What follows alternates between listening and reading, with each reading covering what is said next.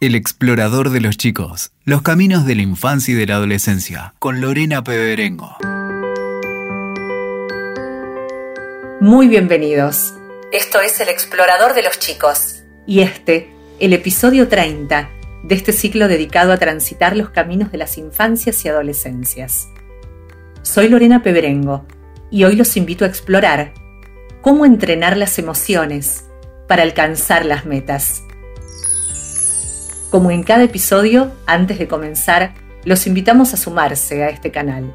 Pueden enviarnos un mail con temas sugeridos a elexploradordeloschicos.com. También pueden contactarnos por Instagram. Allí nos encuentran como Explorador de los Chicos y Explorador-Cultural. En el deporte de alta competencia, el manejo de las emociones es clave. Cuando los chicos alcanzan niveles de mucha exigencia, necesitan encontrar el equilibrio para superar obstáculos o situaciones conflictivas que puedan presentarse. ¿Qué podemos aprender del trabajo que se hace con los chicos que abrazan el deporte desde temprana edad, disponiendo todo su esfuerzo para alcanzar sus sueños? Hoy los invitamos a explorar las herramientas que ofrece la psicología aplicada al deporte, que pueden emplearse en distintos ámbitos de la vida y ayudar a los chicos a lograr sus objetivos. El invitado de este episodio es Pablo Nigro. Pablo es licenciado en Psicología de la Universidad de Buenos Aires y especializado en Psicología del Deporte. Es además coordinador general del área de Psicología Deportiva del Club Atlético River Plate. Allí es el psicólogo de la primera división del club. Psicólogo también de la Confederación Argentina de Gimnasia psicólogo de atletas de élite de diversas disciplinas, docente de la Universidad de Palermo, ABDA y UBA. Es el editor de la revista Psicodeportes y presidente de ABDA, la Asociación de Psicología del Deporte Argentina.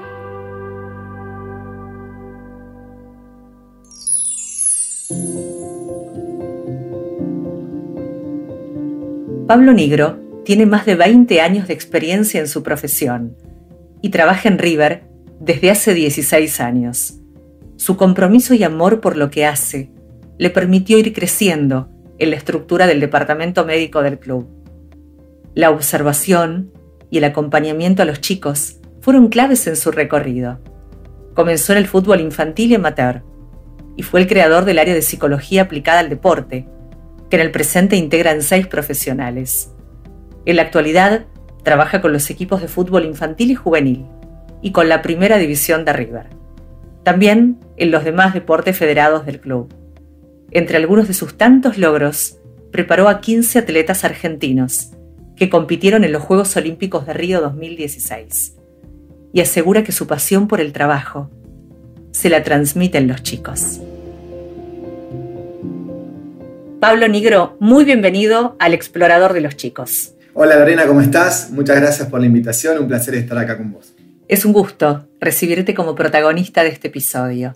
Si bien en la actualidad sos el psicólogo de la primera división del Club Atlético River Plate, tu trabajo con los chicos y adolescentes es muy importante, ya que los acompañás desde que llegan al club hasta el desembarco en primera división o en la participación de un juego olímpico. Recorres con ellos el camino que transitan hasta llegar a ser deportistas de alto rendimiento o de élite. ¿Qué función cumple la psicología aplicada al deporte y cuáles son sus pilares? Bueno, primero me gusta decir que yo soy psicólogo del club, ¿no? Que hoy trabajo hace siete años en la primera, pero como parte mismo de este proyecto institucional de tener un área de psicología aplicada al deporte y hace que, bueno, que todos los que trabajamos vamos cumpliendo por diferentes espacios nuestro trabajo, que es trabajar con los chicos y ser psicólogos de los planteles. Eh, hoy a mí me toca trabajar con la primera, y trabajar con, con, otras categorías. Yo trato de coordinar, pero cada uno tiene un rol dentro de lo que es los distintos deportes del club. Y eso es, me encanta mencionarlo porque como que siempre dicen, no, Pablo, psicólogo de la primera, no, yo, yo trabajo para el club y, estoy brindando de servicio a la primera y eso también es, es, maravilloso, pero bueno, es parte de mi trabajo en, lo que desempeño en el club. La psicología del deporte. Voy a marcar una, una, una diferencia entre lo que yo considero que es el psicólogo del deporte y lo que es la psicología aplicada al deporte. Eh, nosotros somos psicólogos y trabajamos dentro del marco de la salud mental, tratamos de acompañar a los chicos durante todo lo que es esta formación integral que, tiene un deportista de alto rendimiento desde que arranca. Sabemos que los deportes, en la mayoría de los casos, son deportes que arrancan a muy temprana edad. No hay deportistas que arrancaron de grandes, ¿no? tienen que tener toda una base de desarrollo física desde muy chiquitos y entonces arrancan desde muy chiquitos. Y el acompañamiento se hace desde el momento de que arrancan hasta el momento que ellos llegan al alto rendimiento. Ahí donde empezamos a incorporar eh, variables deportológicas. Cuando hablamos de la psicología del deporte pura, hablamos de cuatro variables eh, que son los pilares de la psicología, que son la motivación, la concentración, el control de las presiones y la autoconfianza. Lo que buscamos con eso es mantener equilibradas estas variables para que el deportista logre lo que nosotros llamamos fortaleza mental, que es esa fortaleza mental que te permite tener un plus en competencia. Para todo eso necesitamos, por sobre todas las cosas, ir preparando al deportista. ¿Por? Porque el deportista es persona antes de ser deportista. Entonces, si por ejemplo tiene una personalidad un poco introvertida, que le cuesta eh, tímido, que le cuesta desarrollarse en competencia porque le da vergüenza exponerse, eh, o deportistas que ante situaciones de adversidad no tienen las, las, herramientas necesarias que, le permitan superarse. Bueno, eso lo vamos a ir preparando, trabajándolo, pero no es exclusivamente el deporte, porque la persona que tiene poca confianza en él mismo se traslada a los diferentes eh, puntos de la vida, ¿no? Eh, no solamente en lo que tiene que ver con, el deporte, sino si tiene que rendir un examen, también eh, siente que no lo puede hacer. Entonces, ahí es donde realmente está la psicología, más que lo que la psicología deportiva.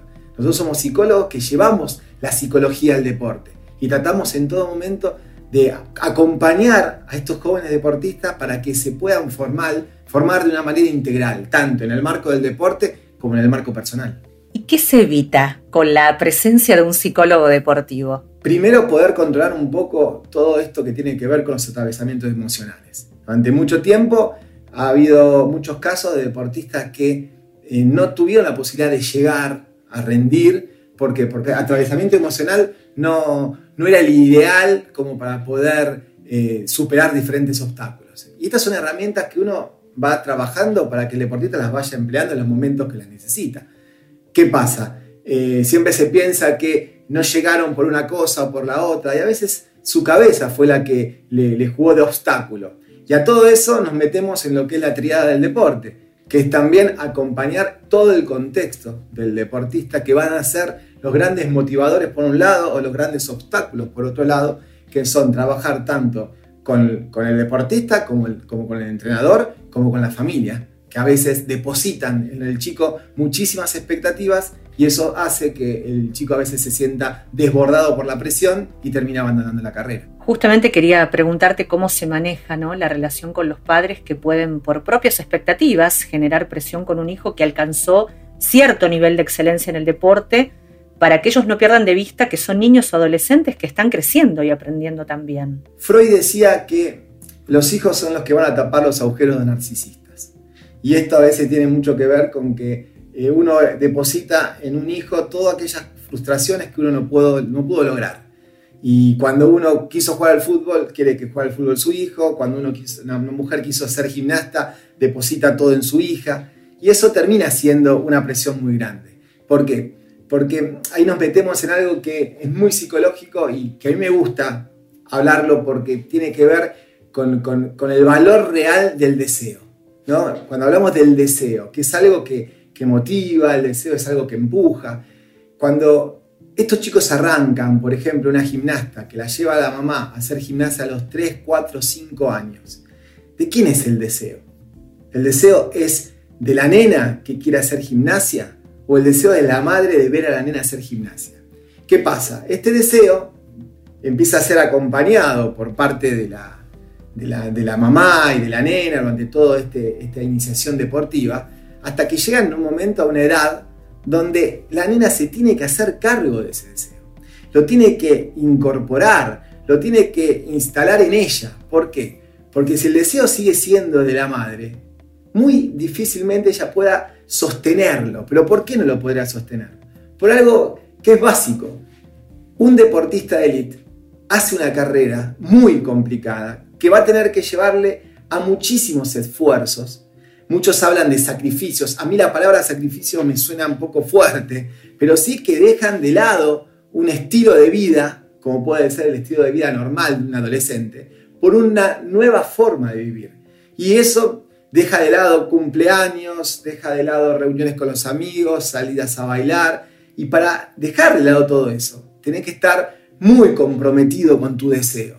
Porque si es el deseo de tu mamá o de tu papá, te va a costar el doble. Y va a llegar un momento donde vas a decir, yo no quiero entrenar 8 horas por día, de lunes a sábado. Yo no quiero perderme los cumpleaños de 15 de mis amigas porque al otro día tengo un torneo. O yo no quiero tener que sostener algo que lo quiere mi papá y no lo quiero yo.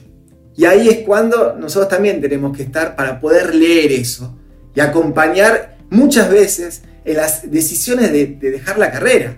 Yo siempre les digo a los papás, yo no convenzo a nadie, yo no convenzo a nadie. Si el, deportista o la deportista quieren dejar la, competencia, eh, yo voy a acompañarlos a que ellos tomen la decisión que, que, sientan, que los identifican, que les hacen bien. Pero no los voy a convencer en que sigan una carrera porque el papá quiere o porque la entrenadora quiere o porque la mamá quiere. Tenemos que entender que la única manera de hacer algo tan complicado como es el alto rendimiento es por una decisión propia. Y ahí está sostener lo que uno quiere. Si no, es muy difícil para el deportista poder bancarse eso. Pablo, y cuando se presenta el abandono de, de una carrera, ¿sucede en general porque un chico no gana y deja el deporte o por las carencias? Que no puede sostener. Esta realidad que ilustras también, ¿no? Perder la posibilidad de asistir a encuentros con amigos, a los cumpleaños, el no poder cumplir con todos los días de escuela. ¿Por qué generalmente se da el abandono estadísticamente? Hay muchísimos, muchísimos casos y están distribuidos por deportes. Hay deportes como, por ejemplo, la gimnasia, que te comentaba la gimnasia artística, donde los nenes arrancan de muy, de muy chiquitos. Entonces, cuando tienen 16, 17 años, que están justo atravesando la mitad de la adolescencia, se encuentran que ya son veteranos del deporte y donde la exigencia es muy alta. Entonces ahí a veces ellos se preguntan, ¿quiero estar acá? ¿Me gusta estar acá? ¿Me gusta hacer lo que hago? Y terminan como decidiendo poder vivir una vida normal. Ellos me dicen, sí, Pablo, yo quiero vivir una vida normal. No quiero vivir una vida extraordinaria. Pero yo siempre le digo, ustedes hacen algo extraordinario, no ordinario. Estar arriba de una paralela o arriba de una viga es algo extraordinario. Pero bueno, a veces eso, eso extraordinario le, remite mucho esfuerzo, mucha dedicación y ellos deciden y, separarse un poquito. A veces no pasa por un resultado deportivo. El resultado deportivo es la consecuencia de, eh, y eso hay que tenerlo muy en claro. Vivimos en una sociedad muy exitista donde el ganar es lo más importante y el perder no. Yo siempre considero que el perder es parte de ganar mañana, ¿no? del aprendizaje para ganar mañana. Entonces, a veces los deportistas no es que dejan porque no tuvieron el mejor rendimiento, sino por un montón de factores que tienen que ver con sus elecciones. Pasa también que a veces la frustración te lleva a decir, bueno, basta, no quiero saber nada. Y eso pasa en deportes como por ejemplo el fútbol, donde vos tenés pruebas todos los años que te permiten ir pasando de categoría. Entonces, del chico que vino a los nueve años, va a pasar por nueve pruebas todos los años, que lo hacen sostenerse o no. ¿Dónde va a haber un cambio de desarrollo físico, un, un cambio de desarrollo psicológico? El chico va pasando por diferentes etapas. Por eso cuando a mí me preguntan, ¿y el psicólogo del deporte? No, el psicólogo va a ir atravesando diferentes etapas junto al chico y va a emplear diferentes herramientas o diferentes estrategias según la necesidad del chico en el momento que lo está pasando. Entonces, cuando llega un momento que se encuentra que está cansado, que ya hizo muchísimo y no logra jugar o cosas por el estilo, siempre van a buscar espacios, pero normalmente eh, lo tratan de sostener con, esas ganas puras que tienen de, de llegar a una primera división. Nosotros hace un tiempito hicimos un trabajo de investigación en el club, porque las estadísticas de AFA, del fútbol argentino, eran que cada 100 chicos llegaban nada más que 3. Entonces, por ejemplo, nosotros en la pensión teníamos 100 chicos y decíamos, ¿Qué hacemos con los otros 97 si llegan nada más que 3 al objetivo más importante?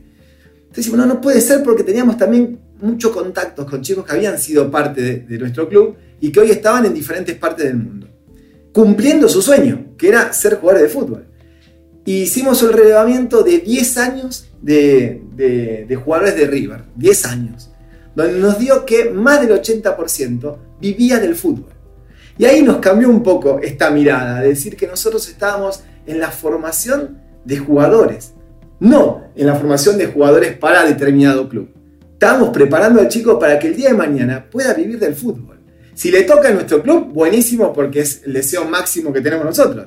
Pero para nosotros también es una satisfacción que nos llamen, estamos jugando en el, interior del país, estamos jugando en Europa, estamos jugando en, Chipre, estamos jugando en, en Estados Unidos. Para nosotros la satisfacción más grande es que estos chicos cumplieron su sueño, pudieron acercarse a su deseo y lograrlo.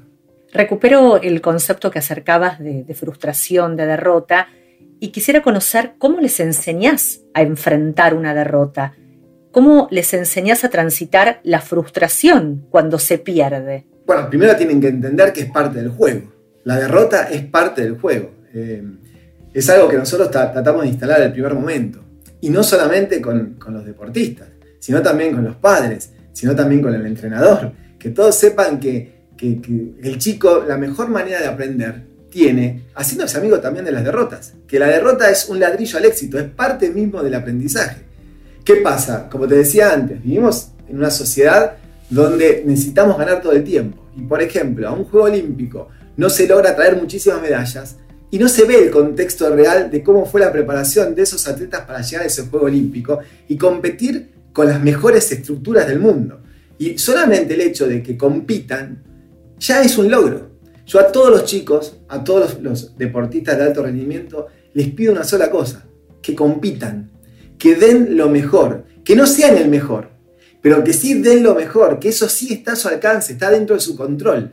Ser el mejor es un dato estadístico, donde hay un montón de, variables que se van a poner en juego. Pero dar lo mejor tiene que ver con todo el esfuerzo, el entrenamiento, la, manera de vivir, lo que nosotros llamamos entrenamiento invisible, que es todo lo que el deportista hace fuera del ámbito del campo de entrenamiento, que es la alimentación, que es el descanso, que es el trabajo en la fortaleza mental. Todo esto te va a permitir tener todas las herramientas para dar lo mejor. Y a partir de eso, bueno, eh, tratar de acercarse al resultado deportivo. Pero cuando uno entiende eso, sabe que a partir de una derrota puedo aprender mucho más que de, una, de un triunfo y entender que es parte del juego, que perder es una de las variables que tiene el deporte. No tiene que ser un drama, tiene que ser un aprendizaje. ¿Qué técnicas o herramientas podés brindarnos que utilices con los deportistas para aplicar en otras áreas de la vida? En la escuela, por ejemplo, para poder controlar las presiones, lograr la concentración, enfocarse. Son muchas y, van atravesadas por las diferentes situaciones de los chicos y las diferentes edades de los chicos. Yo te puedo comentar que, por ejemplo, eh, tenemos que trabajar sobre las emociones, lo que, lo que atraviesa al chico. Las emociones no son buenas ni malas, son emociones y no se pueden evitar. Un chico no puede decir yo no quiero estar triste o yo no quiero sentirme de tal manera. Son cosas que, aparecen y que, los chicos tienen que saber que, cuando aparecen los atravesarán, ellos tendrán que sostenerla hasta que se vayan. Una tristeza es así. Uno no puede decir, no quiero estar triste o, no quiero tener miedo. Muchas veces me decían eh, los entrenadores en gimnasia, no, Pablo, vos tenés que hacer lo posible para que ellas no tengan miedo. Y ¿cómo hago para que ellas no tengan miedo? Si el miedo es algo normal, todos tenemos miedo. Yo lo que puedo trabajar es que ellas tengan valentía. ¿Por qué? Porque no es valiente el que no tiene miedo, sino es valiente el que tiene miedo. ¿Por qué? Porque tiene la fortaleza de enfrentarlo al miedo. El que no tiene miedo, ¿para qué necesita ser valiente? Entonces, trabajar sobre eso sí es importante y utilizar técnicas que, le permitan al deportista poder entender las situaciones y prevenir situaciones. Muchos años trabajé con maratonistas, que es una de mis pasiones. Yo tengo como pasión el, deporte del amateur. El amateurismo a mí me vuelve loco, porque los deportistas amateur dejan muchísimo para el trabajo, en el trabajo. Dejan muchas horas y para colmo estudian o trabajan, hacen una dedicación pasional inmensa en el deporte. Y, cuando nosotros preparamos a los, a los eh, corredores a correr, por ejemplo, una, maratón, esos 42 kilómetros, 195 metros, eh, tratamos de armar en la cabeza de ellos lo que es la prevención de sensaciones. Que el deportista pueda saber con qué se va a ir enfrentando durante todo el recorrido. ¿Para qué? para que a partir del conocimiento tenga las herramientas de prevención de lo que va a vivir. Entonces, hay una parte de la carrera que es el muro de los 30. que es ahí se, termina todo lo que es la energía, se termina todo, y es algo que, que tiene más que ver con lo orgánico que con lo mental. Es un vaciamiento energético. Todo maratonista entrena hasta el kilómetro 30, no entrena más. Entonces, el famoso muro, si uno está preparado para enfrentar y chocarlo, hace que uno sienta el, deseo inmenso de dejar. Pero sabe que si esos dos o tres kilómetros después del kilómetro 30 uno los puede superar, puede superar esa sensación tan, tan, eh, tan complicada, hace que después se reviva un, fortalecimiento energético que hace que, bueno, ya me quedan 10 kilómetros, lo termino. Y esto tiene mucho que ver con anticiparte a saber lo que uno va a vivir. ¿Cómo trabajamos todo eso? Con técnicas como puede ser la relajación y la visualización. La visualización es algo que yo siempre digo a los chicos, cuando vos vas a rendir un examen en el colegio o en la facultad o en donde sea, ¿estás nervioso? Sí, me dicen, sí, recontra, aunque hayas estudiado muchísimo, ¿estás nervioso? Me dicen, sí, sí, sí. Cuando vos te sentás y te ponen las 5 o 10 preguntas, ¿se te van los nervios? y se me quedan mirando. Me dicen, sí. Y bueno, porque ahí se devela lo, enigmático. Ahí ya no hay nada de desconocimiento. Ahí sabes o no sabes. Y es algo que nosotros tenemos que anticiparnos. Que el deportista pueda bajar los niveles de estrés y ansiedad tratando de eliminar el desconocimiento. Entonces, ante una situación que ellos van a vivir que les va a generar estrés, como por ejemplo debutar en la primera división de un club, nosotros tenemos que anticiparnos mentalmente. ¿Para qué? Para que se, produzca lo que se llama el efecto déjà vu, que es anticipar las emociones. Y que cuando llegue el momento, para la cabeza, esto ya fue vivido.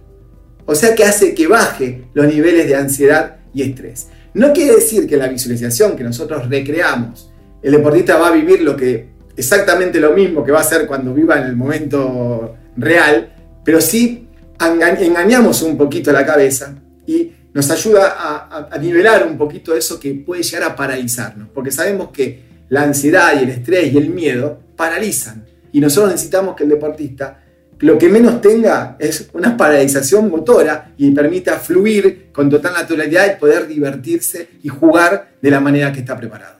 ¿Qué características podrías decirnos determinan en un chico o adolescente que está preparado para el deporte de alto rendimiento? Es muy subjetiva la pregunta, es muy subjetiva. Porque te estás a encontrar con chicos que de manera innata tienen una fortaleza mental, una preparación, una personalidad que le permite afrontar los desafíos mucho más fáciles que otros que necesitan un desarrollo que va llevado más en el tiempo. A veces nos pasa a nosotros que en el momento que el chico ya está en edad de debutar, a lo mejor no están dadas las condiciones. El jugador no está preparado. A lo mejor está preparado físicamente, pero a lo mejor no, está preparado mentalmente. Y esos jugadores hay que sostenerlos. Hay que permitirles darle el tiempo de adaptación para que, para que a lo mejor dentro de seis meses, un año, ya esté ideal para la preparación. ¿Qué pasa? Los tiempos en algunos deportes son muy acelerados y, tenemos que preparar al jugador y sacar el pan lo antes posible. Pero no es lo ideal no es lo ideal. Por eso hay que ir acompañando este desarrollo, tanto psíquico como físico, para que eh, se encuentre en el momento ideal en el debut. A uno dice, bueno, me pasa, eh, hay chicas chiquitas que terminan haciendo, sí, hay también un montón de, situaciones que llevan a los chicos ese, ese nivel de inconsciencia, que se enfrentan a un montón de desafíos sin darse cuenta a lo que se enfrentan. Pero lo ideal es que haya una preparación, que se lleve el tiempo y que entendamos la subjetividad de cada uno de que algunos tardan más, otros tardan menos.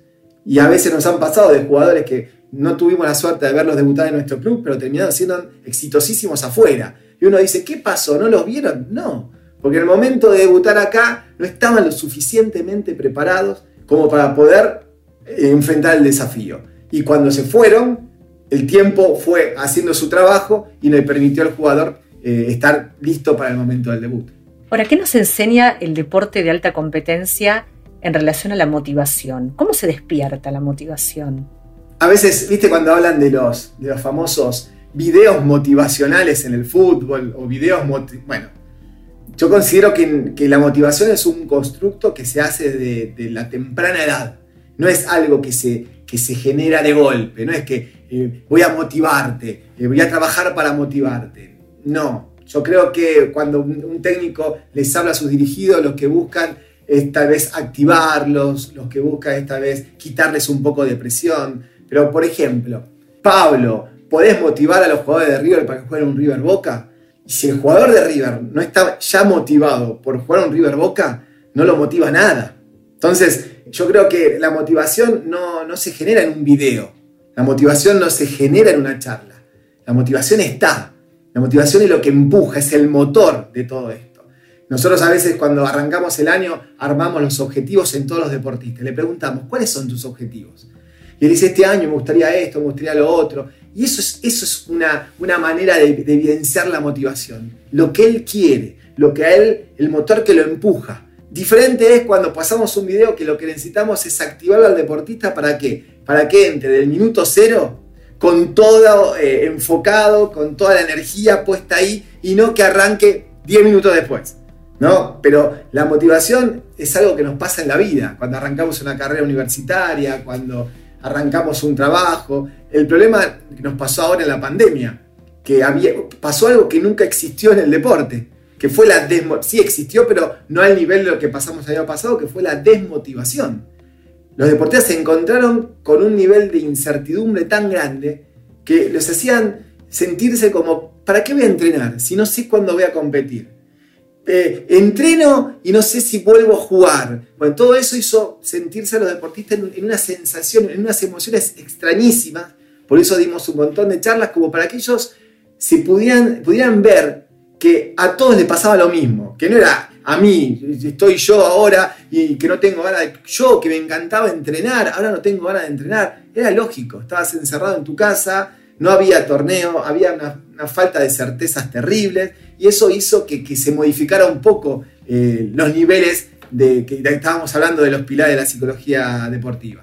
Por eso fue bueno que todos eh, podían hablar entre ellos y darse cuenta que el, problema no era de, uno, sino era de todos, ¿no? que, tenían que volver a, enchufarse, que tenían que tratar de sostener el físico de la manera que podían, en condiciones totalmente anormales, pero bueno, fue una parte del trabajo que se hizo en pandemia. Por eso la motivación tiene que estar siempre, pero tiene que ser parte de uno y es una construcción que viene desde temprano, no desde un momento para otro. Hablabas de objetivos, ¿Cómo se logran? ¿Hay alguna técnica para concretarlos? Los objetivos son como la luz en el camino. Es para dónde vamos, es tener claridad de lo que queremos y a dónde vamos. Yo siempre a muchos les digo, bueno, vamos a armar el objetivo, lo vamos a escribir en, una cartulina o en un afiche lindo, háganmelo lindo, dibújenmelo lindo, pónganle florcita, porque eso va a la habitación y lo van a pegar al lado de la cama. ¿Qué quiere decir? Que después de todo el día de entrenar, de estudiar, de hacerlo, lo que, lo que, lo que tuviste que hacer, cuando llegas a tu casa, antes de acostarte, ves que, eh, que lo que hiciste es para ese camino. Lo mismo cuando te levantás, te levantás y ves y bueno, acá voy. Y eso es lo que me, da siempre a mí la claridad de, de dónde, del camino que estoy llevando. El objetivo es muy importante, todos los años. Y cuando nosotros le pedimos a los deportistas que armen el objetivo, no son eh, eh, objetivos exclusivamente deportivos. Yo les pido que sean los objetivos tanto en lo personal como en lo deportivo, que, que se acompañen los dos. Eh, uno dice, bueno, quiero terminar el secundario y quiero jugar, debutar en, el primer equipo. Bueno, es parte mismo de, tu vida. No puede ser solamente exclusivo lo de, la parte deportiva, sino todo. ¿Y la concentración se ejercita? La concentración se trabaja. Hay un montón de técnicas que, que nos permiten a nosotros evaluarlas. Está la famosa rejilla de concentración, el test de Toulouse. Ahora con la neurociencia que es una disciplina que se está metiendo mucho en el ámbito del deporte. Ha habido como nuevas técnicas, con nuevos elementos que están más relacionados con la tecnología, que nos permiten poder evaluar a los, los deportistas de una manera mucho más didáctica que jugando con las computadoras. Pero a partir de tener bajos niveles de concentración o altos niveles de distracción, utilizamos técnicas que hacen que el deportista vaya mejorando todo el tiempo y vaya sosteniéndose en los niveles que necesitamos nosotros de concentración. Por ejemplo, la gimnasia artística no es lo mismo que el tenis y no es lo mismo que el fútbol. Eh, no necesitamos tanto nivel de concentración en la gimnasia artística durante extensión de tiempo, sino en corto tiempo, pero muy profunda. El jugador de fútbol la va manejando durante 90 minutos. El tenista la va manejando durante pequeños lapsos de tiempo que cuando la pelota está corriendo. Pero bueno, todo eso es parte mismo de entender qué es la concentración, para qué me sirve la concentración y cuánto tiempo necesito que, esté instalada en un nivel profundo. Ahora, ¿cómo se gestionan los liderazgos, los egos en el deporte? Y eh, como te decía antes, eh, hay uno de los pilares que es la autoconfianza. La autoconfianza tiene que ver con la creencia de uno. Y a veces es necesario que el deportista crea de una manera hasta diría egoísta en él, ¿no? que entre a la cancha y sienta que él lo puede todo. A veces pasa con deportistas de, contacto, de pelea, donde uno los escucha hablar previamente una pelea o una, una lucha y te dicen yo soy el mejor, yo estoy preparado para todo, pero es la única manera de que ellos alimenten, nutran ese ego, esa confianza, porque después se enfrentan con una situación que es complicada, es que él me pegue o yo le pego a él. ¿no? Eh, nosotros buscamos todo el tiempo como base fundamental en, la fortaleza mental la creencia en uno mismo, que ellos crean en ellos, que ellos trabajen para crear. Sabemos que la, confianza oscila, eh, el mismo partido puede subir y bajar varias veces. Mantener el equilibrio de esa confianza nos permite tener muchísima ventaja, un plus de ventaja. Pero dentro de los equipos tenemos que tratar de administrar todo lo que tenga que ver con el liderazgo, con los egos. Nosotros tenemos un, un test que se llama sociograma, que es una radiografía del equipo, que nos permite ver quiénes son los referentes del equipo, para qué. Y tenemos alguno que es el referente deportivo, tenemos el referente eh, personal, y a veces uno dice, bueno, ¿cuál es el capitán? Bueno, el que, el que equilibra las dos cosas, tanto el nivel deportivo como el nivel personal. Y a partir de ese capitán, poder eh, trabajar con él para mejorar lo innato que trae, ¿no? para tratar de prepararlo para que sea un buen líder. Nosotros necesitamos dentro de los equipos buenos líderes, que sean líderes constructivos, que sean líderes comprometidos, responsables. A veces me pasa que trabajo con, equipos que, bueno, no, el líder es siempre él. El, el capitán es siempre él. ¿Por qué? Y porque viene de hace mucho. Bueno, pero no es el modelo ideal, porque no le gusta estar con el equipo, porque llega tarde, porque entrena. Entonces hay que modificarlo eso. Y hay diferentes deportes donde hay tradiciones donde no, siempre se lo elige a él porque es la posición del, juego. No, y me ha pasado en, un deporte que, tuve que modificar la, manera de, elegir a los, a los capitanes y que tuve un lío bárbaro, porque me decían, no, nosotros tradicionalmente lo hacemos así, pero así está mal. Y yo lo decía no porque yo quería hacerlo, sino porque el entrenador me decía, están eligiendo mal, no sirve. Y yo decía, tenés razón, bueno, hay que hacer algo y se buscó una manera que ellos puedan entender que la elección indirecta pesa tanto como la elección directa. ¿no? Y esa modificación hizo que salieran las personas que, tal vez ellos hubiesen elegido, pero de una manera distinta. Pero bueno, es parte mismo del trabajo y del convencimiento. Nosotros, acordate que somos, tenemos que ser unos grandes seductores, tenemos que vivir convenciendo para que nos den los espacios para poder trabajar. Ahora, Pablo, ¿qué herramientas da el deporte a los chicos para no agredir al adversario cuando la tensión por ganar o el temor a perder es alta. Nosotros hablamos de objetivos según etapas. Y, dentro de las etapas podemos arrancar con lo que es la parte de iniciación deportiva, con lo que es la parte de, deporte juvenil, hasta lo que es la parte de elite. En cada uno va a haber objetivos. Y ahí vamos a trabajar mucho con los entrenadores, que son los que van a a cumplir ese rol de padres sustitutos cuando los chicos están en el espacio deportivo. es muy importante que todos los que están trabajando, el contexto que trabaja con el chico, tenga la claridad de cuáles son los objetivos según las etapas. Entonces, por ejemplo, entender que el inicio del deporte es un espacio lúdico. El inicio del deporte es un espacio de sociabilización, donde los chicos comparten con otros un lugar de, juego, de, de diversión, donde no hay eh, enemigos, sino hay rivales que van a jugar, que son parte necesarios del, deporte, si no hubiese contrario no se puede jugar, y que siempre se puede educar, porque el deporte es un espacio de educación muy grande, muy grande. A veces me dicen, y Pablo, para vos el, deporte el alto rendimiento es sano, porque yo quiero mandarlo a mi hijo. digo, bueno, ahí es diferente. Una cosa es el deporte, y otra cosa es el deporte de alto rendimiento.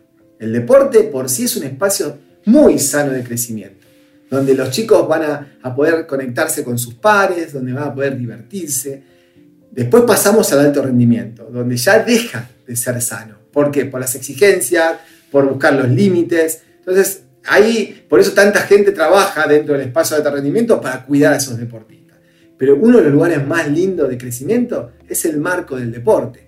Pero es importante que los que están dentro de ese contexto tengan la claridad de ser profesores, maestros, que enseñen a los chicos cuáles son las reglas del juego. Que esto de, hablamos mucho del fair play, hablamos mucho, pero es importante que los jugadores lo tengan internalizado, que no lo hagan porque si no los retan, sino que sepan que el deporte es un espacio sano donde se tienen que divertir. A veces ha habido muchísimos casos, como por ejemplo, yo tengo la suerte de haber trabajado con Cacho Vigil, ¿no? que es una de las cosas que, que me encanta pensar que trabajé con Cacho Vigil. Y Cacho Vigil en un partido importantísimo anuló un gol para la Argentina porque él había visto que no era gol. Y eso es parte de la enseñanza, ser modelos. Él podría haberse quedado callado, no, él es modelo. Esto está mal y lo digo. Y, aunque me juegue en contra, está mal. Esas son las cosas que, terminan siendo tan favorables para el crecimiento de los chicos. Eh, entrenadores que sepan y que tengan claridad en la enseñanza, que actúen como tienen que actuar. A veces uno ve, tuve la posibilidad de conocer torneos de, fútbol, futsal, de, de baby fútbol, y a veces uno se encuentra con las, mayores atrocidades que puede haber en el fútbol, padres gritando, peleándose, e insultando a los rivales que son chicos de 7 u 8 años, unas cosas terribles. Bueno, eso es lo que nosotros tenemos que trabajar para ir sanándolo. ¿eh? ¿Es difícil? Sí, es difícil, pero bueno, de a poquito vamos incorporando un montón de herramientas que hacen que, hasta los padres puedan entender que su locura le juega en contra al chico, que sus nervios le juegan contra al chico, y si él quiere a su hijo feliz y que llegue a una carrera deportiva, es muy necesario que, se controle y que sepa actuar como un padre equilibrado. Nosotros llamamos padre equilibrado y padre desequilibrados. Tenemos más de uno que de otro, pero bueno, tratamos todo el tiempo de estar ahí. ¿Qué crees que se puede aplicar de aquello aprendido en el campo de juego en relación al trabajo en equipo al trabajo en la escuela? El trabajo en equipo es aplicable en todos lados. Eh, creo que es, es una manera de, enfrentar los desafíos mucho más convenientes. Trabajar con un par al lado, pero entendiendo cuáles son las reglas del trabajo en equipo, que son las famosas C del trabajo en equipo. El compromiso, la cooperación, la coordinación, la comunicación, la confianza. Es entablar con el otro un pacto para que lleguemos los dos al objetivo que, se nos fue proyectado. Eh, cuando los chicos logran eso, se les hace mucho más fácil todos. ¿Por qué? Porque saben que el que está al lado va a hacer el esfuerzo necesario, igual que lo voy a hacer yo, por lograr lo que, los objetivos que nos fuimos planteando como equipo. Eh, eso se traslada a todos lados. Muchas veces me llaman de empresas para hablar de, lo, de llevar el deporte a la empresa. ¿Por qué? Porque no, queremos que se trabaje como se trabaja en un club. Sí, estaría buenísimo que todos puedan tener esa mirada de trabajar en el espacio eh, empresarial, por ejemplo, como se trabaja en un club, que es de manera de equipo, conociendo los roles, sabiendo que cada uno cumple una función y se respeta la función del otro. Eso sería lo ideal. Lo trasladamos a la escuela y bueno, vamos a pensar como que cada curso es un equipo. Pero ahí es donde está la importancia de los docentes, que también puedan promover que se trabaje en equipo, que no sea tanto individualismo. A veces me preguntan, ¿es igual en la escuela? No, porque en las escuelas nos encontramos con grupos, no nos encontramos con equipos. La diferencia entre grupo y equipo es los objetivos. Eh, una cosa son los objetivos individuales que tienen los, los grupos, y otra cosa el objetivo colectivo que tiene el equipo. Si lográramos instalar eso de que todos trabajasen, ayudasen, eh, dieran lo mejor de uno para el grupo, para el equipo, seguramente tendríamos mejores resultados. Pero son cambios estructurales que se van a ir dando con el tiempo. Hace más de 15 años te ocupas de observar y acompañar a los chicos y adolescentes. ¿Qué te inquieta de lo que están viviendo en este tiempo? ¿Qué me inquieta? Tantas cosas, tantas cosas. Eh, estamos en un momento de, donde tenemos que preocuparnos por, por, la construcción de, gente sana, ¿no? Eh, de, poder lograr que, tener una mirada mucho más, como te decía recién, mucho más colectiva y no tan individualista. El deporte a veces nos lleva a eso, ¿no? a, tener, bueno, quiero triunfar yo y los que están alrededor mío no, no importa, que, sea lo que ellos puedan. Y eso se, eso se pierde mucho. Estamos en una, en una sociedad muy exitista, donde lo único que importa es ganar. Y eso nos juega en contra con, la, con las proyecciones, nos juega en contra con los desarrollos, con los desarrollos de, de, estos chicos. Eh, tenemos pocos procesos, tenemos muy pocos procesos, no se tienen en cuenta los procesos. Se piensa a corto plazo, no se piensa nunca en cómo puede ir el desarrollo de los chicos. Eh, hay un montón de conceptos que a mí me encantaría cambiar, hasta en el mismo fútbol, que donde, donde los chicos empiezan a competir de edades muy tempranas, cuando eso termina siendo contraproducente para el desarrollo del chico. A veces está bueno que, que cambiaran ciertas reglas. Siempre digo, el chico de 9 años juega en la misma cancha que juega el de 25, con la misma pelota y los mismos arcos. Y eso en otros deportes se fue modificando, como en el rugby, como en el básquet, que son, hacen el mini básquet, el mini hockey y el mini rugby, eh, o el rugby infantil, y en el fútbol todavía estamos un poquito en veremos con eso. Eh, yo sé que la FIFA hubo un momento que planificaba eso, pero, pero bueno, una de las charlas que tuvimos en pandemia fue con, con Martín de Michelis, que es el, es el técnico de la M19 del Bayern Múnich, y, él le decía, no, nosotros hasta los 14 años los chicos no usan la revera del Bayern. ¿Para qué? Para no generarles presión. Y no compiten, no, no, es que compiten, juegan. Y no importa ganar o perder, juegan. Bueno, acá está instalado el ganar o perder como, como importante. Entonces cuando hablamos con los papás y le decimos las preguntas buenas y las preguntas malas, tratamos que los padres internalicen esos conceptos. ¿Por qué? Porque estamos acostumbrados a preguntar a nuestros hijos ¿Ganaste?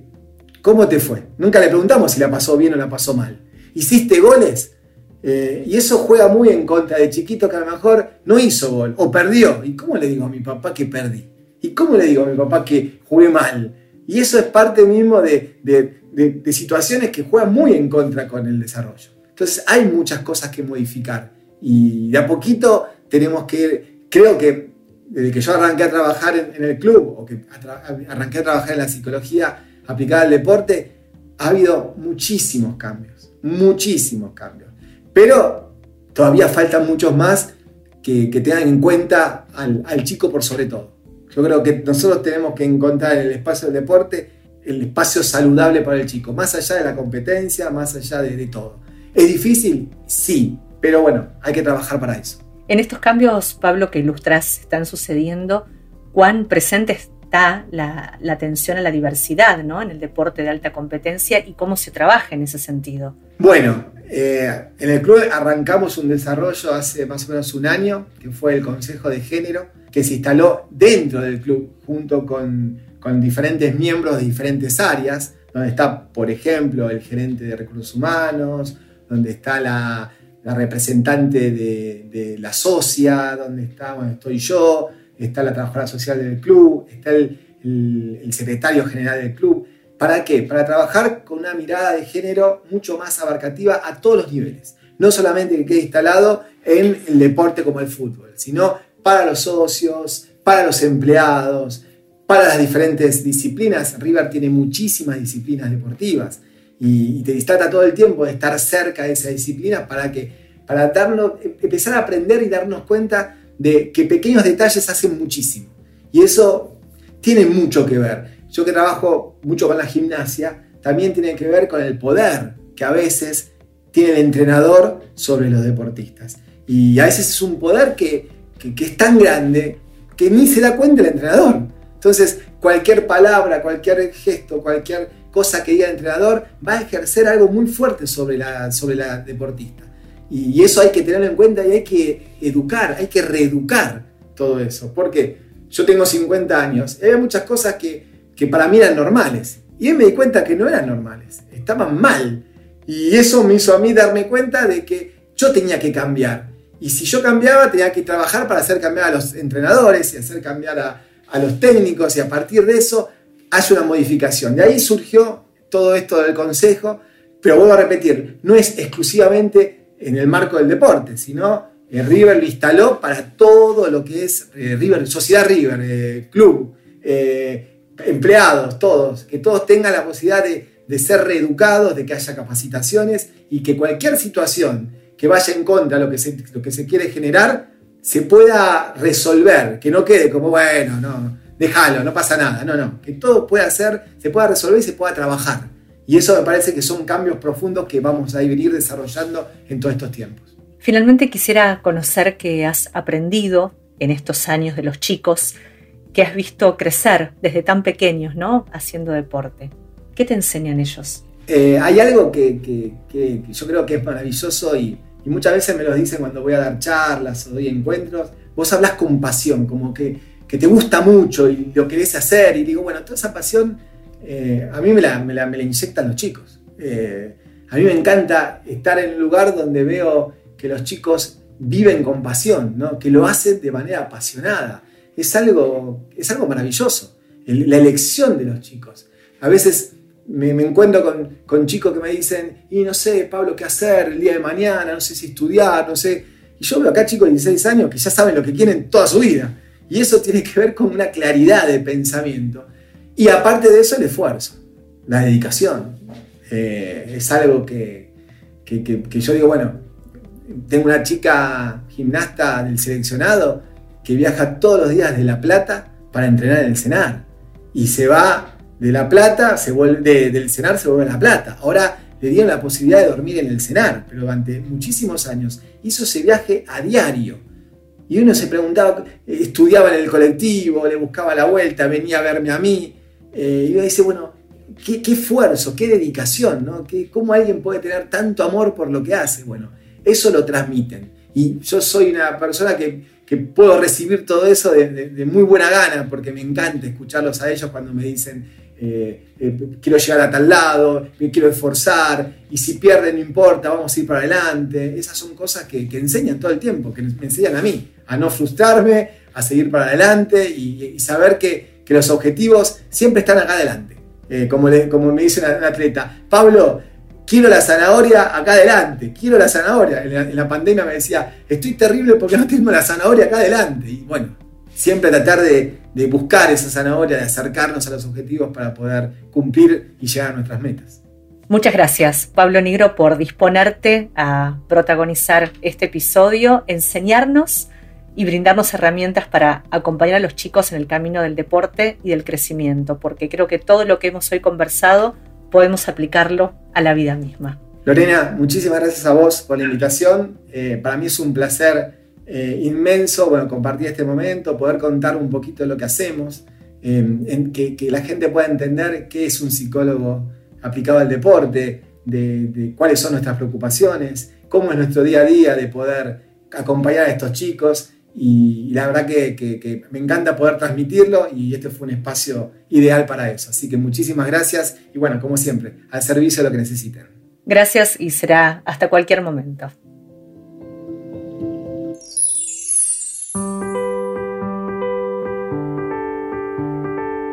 A partir de la experiencia que nos acerca el deporte de alta competencia, hoy aprendimos, para acompañar a los chicos, la importancia de la motivación el esfuerzo y la dedicación, el trabajo en la concentración, el control de las presiones y la autoconfianza para alcanzar las metas.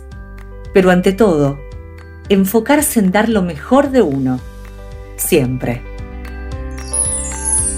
Los invitamos a seguir conectados en Instagram. Nos encuentran con el nombre Explorador de los Chicos y también en Instagram en explorador-cultural. Nos reencontramos muy pronto. Hasta entonces. Escuchaste El explorador de los chicos. WeToker. Sumamos las partes.